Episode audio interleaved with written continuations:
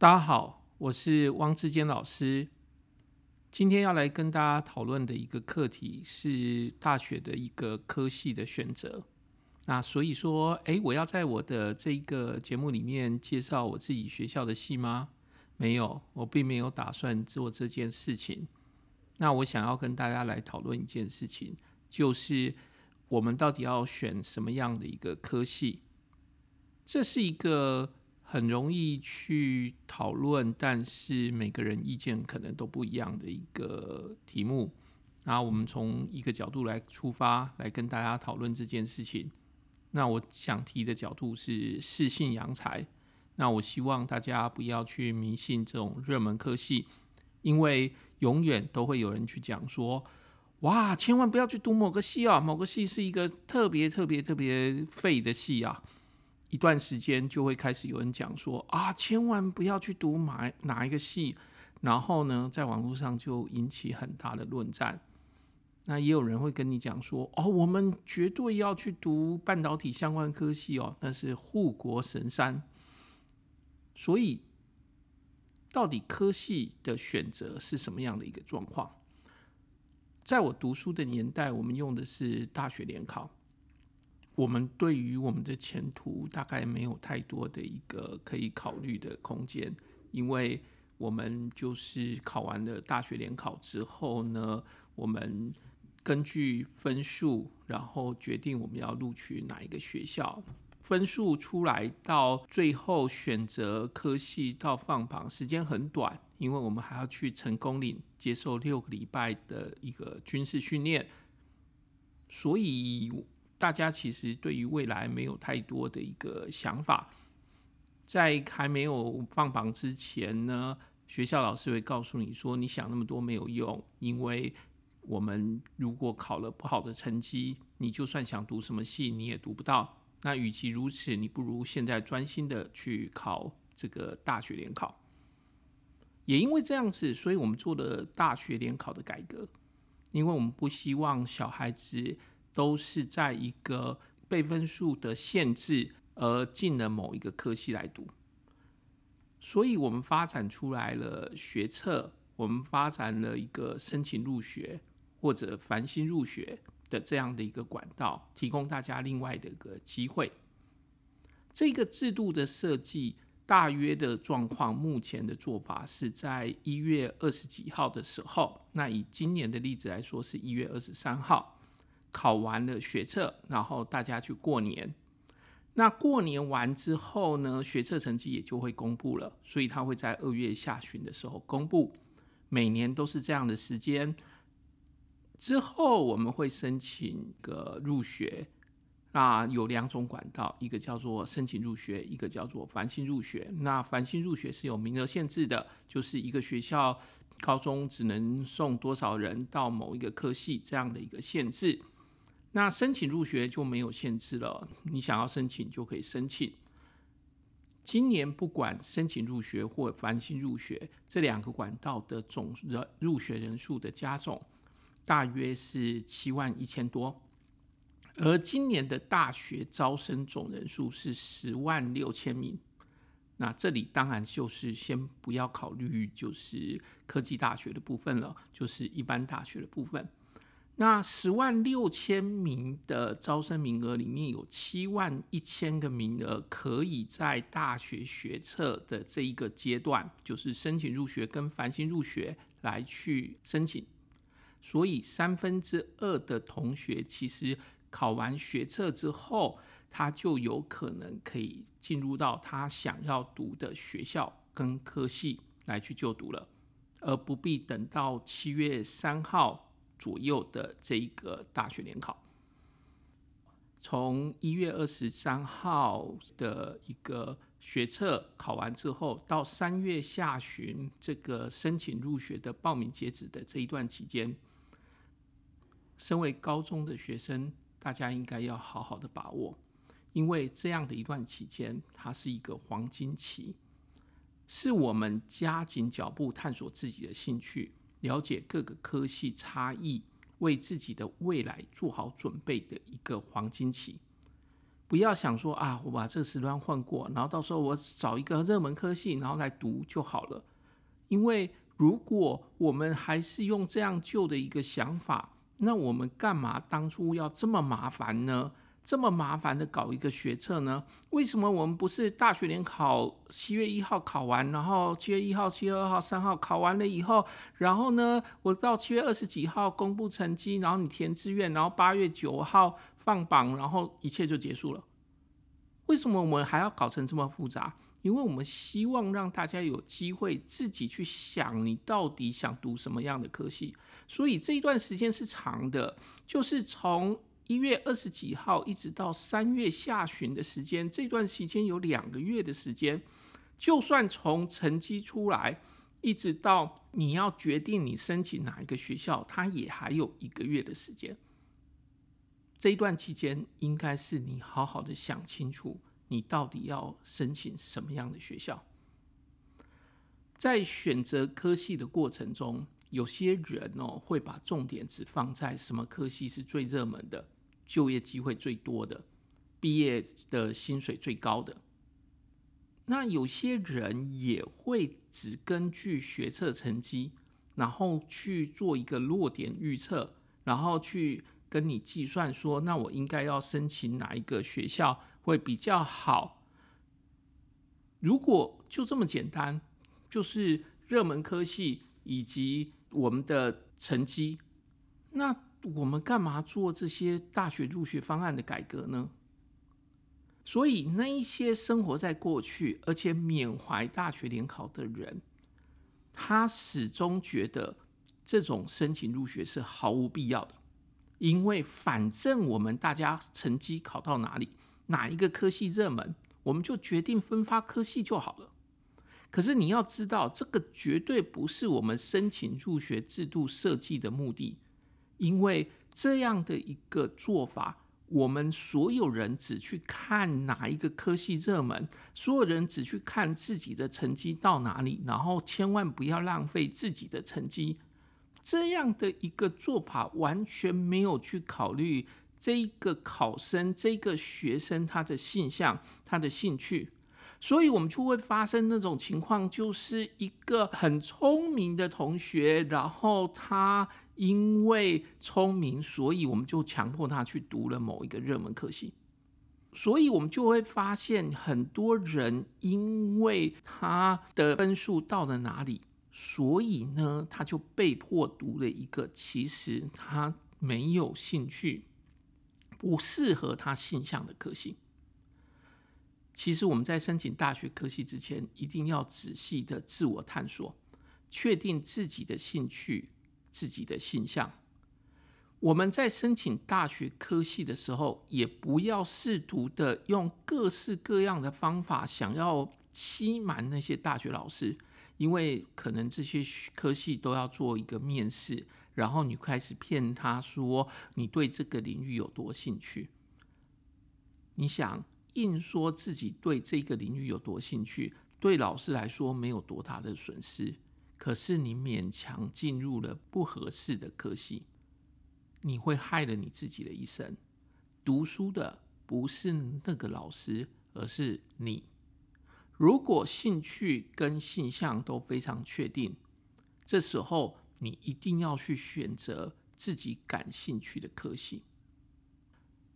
不过，如果你还没有确定你到底是什么样的性向、什么样的兴趣，因为你可能在高中的阶段都还是认真的在准备大学的科目，这时候你必须要去看看每一个科系它的必修科目是什么，然后看看你对于这些必修科目是不是感到兴趣。如果你很想要读，例如资工或者是电机这样的一个科系，可是你数学烂到可以，那你要不要看一下资工、电机这些科系它的必修科目里面有多少是数学？然后你再来想一下，到底你有没有兴趣这个东西？如果你对于法律有兴趣，那你要不要看一下法律的必修科目到底是哪些？检视每一个科系他们自己的必修科目，就可以预先判断，当你进了这个科系里面读书的时候，你需要面对哪些必修科目。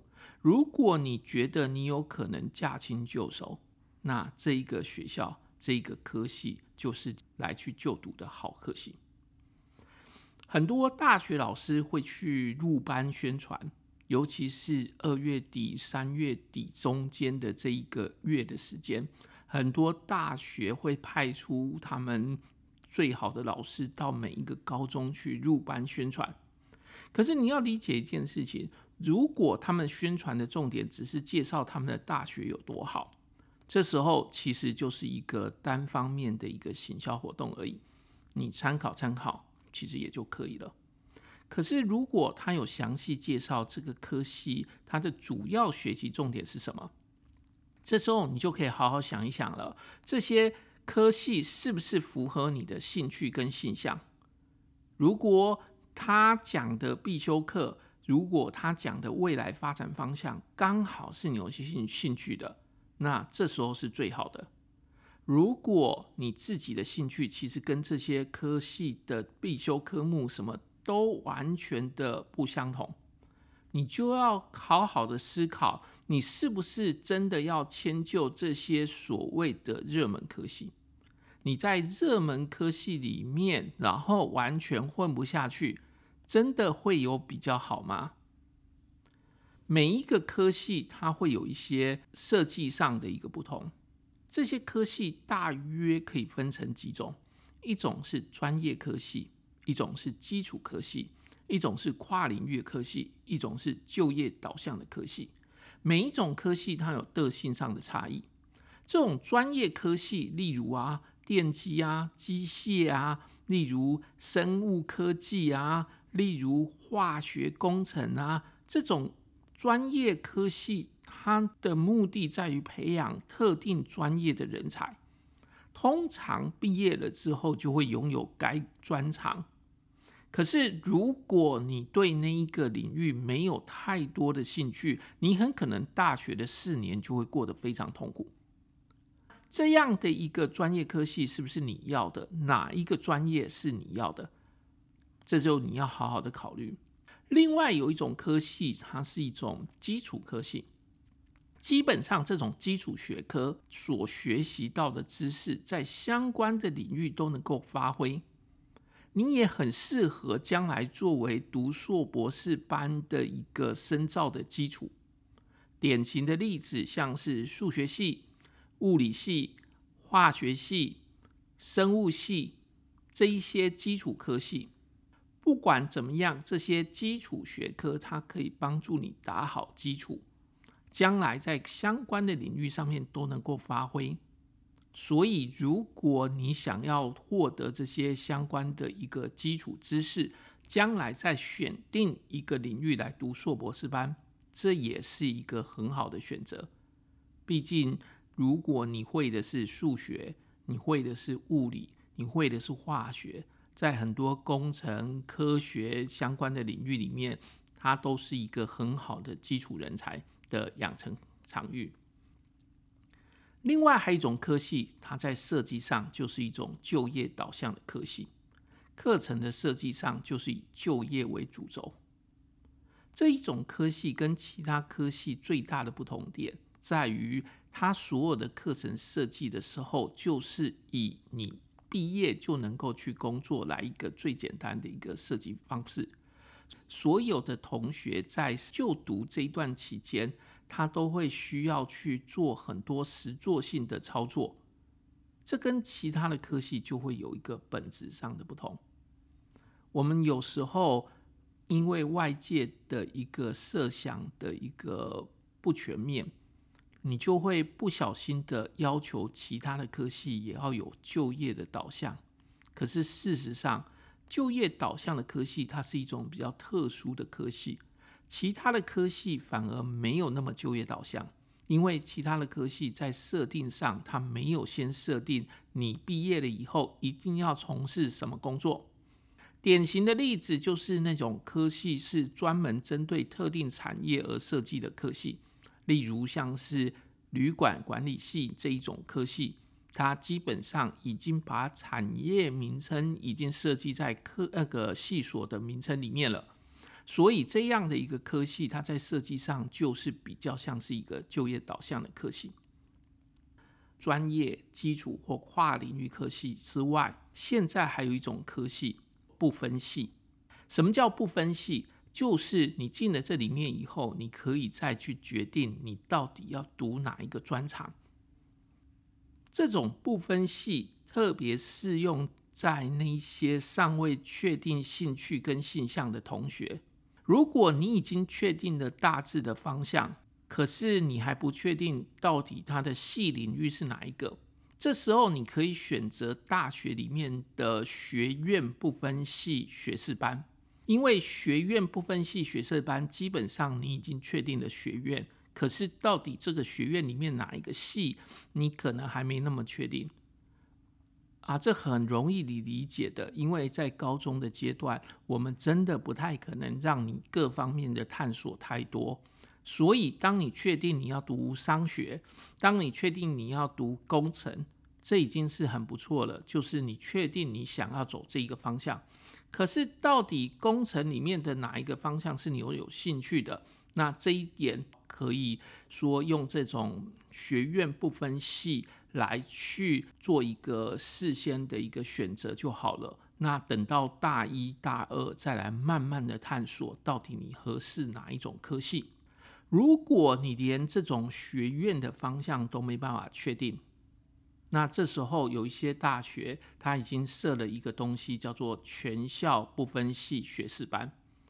当然，这种全校不分系学士班，很多时候它是用不同的招生管道的。不过，如果你有机会可以申请这种全校不分系的学士班的时候，你要想一个情况，这种不分系学士班其实最适合的是我们还没有完全确定我们到底兴趣在哪里。它提供了我们一个延后专长分流的机会，让你进大学以后再慢慢的考虑。要给大家做一个简单的总结，就是科系的选择重点在于适性扬才。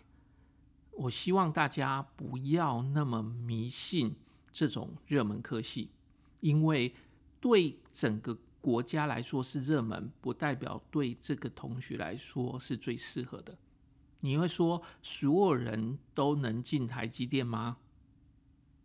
其实这是一个迷失，因为不见得每个人都适合那个产业。不要以我们的成绩作为唯一的指标，因为成绩就是一个选择的一个基础而已。我们要来根据自己的兴趣跟性向做综合的考量。之所以设计大学申请入学，就是要提供大家一个适性选择的机会。从考完学测一直到交出申请入学的申请表，总共有两个月整整的时间。身为高三同学的你，身为高三同学家长的你，一定要设法让大家好好的探索自己的兴趣。为人生做出一个最重要的第一个重大决定。好了，以上是我们今天的内容。祝大家都能够申请到最适合的科系。